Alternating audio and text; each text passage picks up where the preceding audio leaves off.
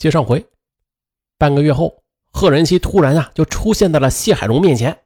谢海荣吓了一大跳：“哎，你怎么不跟我说一声就回来了呀？”“啊，我这不是想你了吗？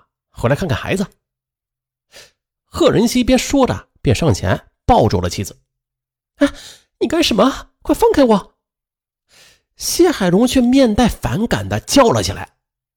也就在这时，从北屋里突然传出一个声音来：“妈，你快来呀，孩子吐奶了！”谢海荣就扔下丈夫，赶紧跑了过去。贺仁熙啊，也紧随其后。哎，这时，贺仁熙赫然发现，这谢海荣的女儿珊珊手里抱着一个孩子，正在拿着奶瓶喂奶呢。啊，是这样的，珊珊考完了，放假没事回来呀，就帮我带带孩子。谢海荣有些不自然地解释着。贺仁熙没有吭声。径直的就抱起儿子来到了客厅。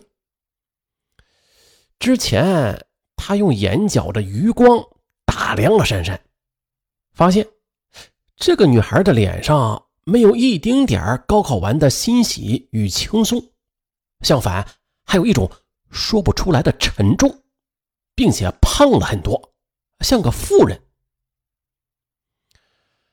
当夜，这贺仁熙啊和妻子睡在一块儿。他想要求欢，但是谢海荣却推脱说累了，拒绝了。好吧，谢仁熙啊，就面带尴尬的先睡了。之后的一个星期，贺仁熙表现的和往常一样。他告诉妻子说，这次有一周的假期呢，想好好的和儿子待一会儿。有两次，他一个人把孩子啊带出去玩了，玩到天黑才回来。一直到八月九日早上五点，贺仁熙突然的就从被窝里把谢海荣给拽了出来。好啊，你，你真的是一个大阴谋家呢！这件事做的那是天衣无缝啊！哎，你干什么呀你？贺仁熙的话让一脸怒气的谢海荣当即就傻了。喂，你在说什么呢？神经病！还给我装蒜！孩子是珊珊的，对不对？你为他遮丑才答应和我结婚的。我们的孩子呢？你肚子里那个孩子呢？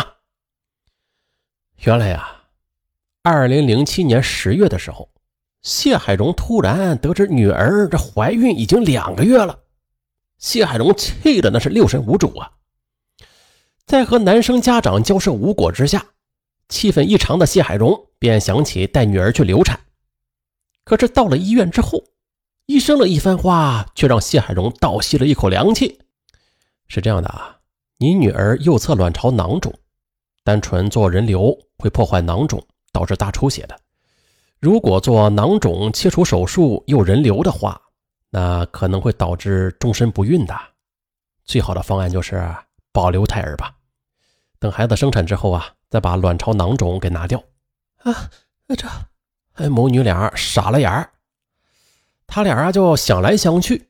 实在是不敢冒终身不孕的风险，不得不放弃了这流产手术。看着女儿一天天鼓起了肚子，焦急万分的谢海荣终于想到了一个蹩脚的办法。谢海荣用一个月的时间，在中介所找到了丈夫贺仁熙。谢海荣呢是这样打算的，绝不能把女儿给毁了，先让她。偷偷的把孩子生下来，然后啊，明年这复读再考大学。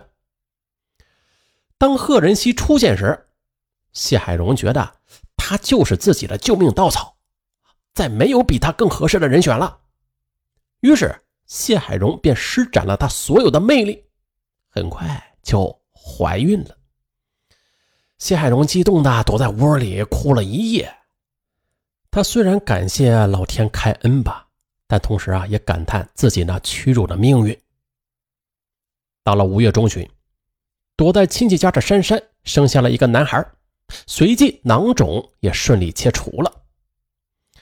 谢海荣怀孕四个月的时候，她偷偷的做了人流，随后她不得不把棉花衣服往自己的腹部去填，而且还经常去街上散步。她呀，要瞒过所有的人，直到女儿。生下孩子。但是做梦也没有想到，丈夫居然这么快就发现了，而且这就意味着，这珊珊将来全完了，自己的努力也成了泡影。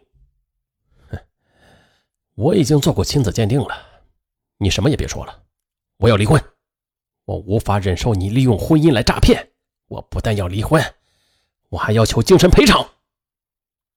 任凭谢海荣怎么解释，贺仁熙他也不买账，扔下这些话之后就摔门而去。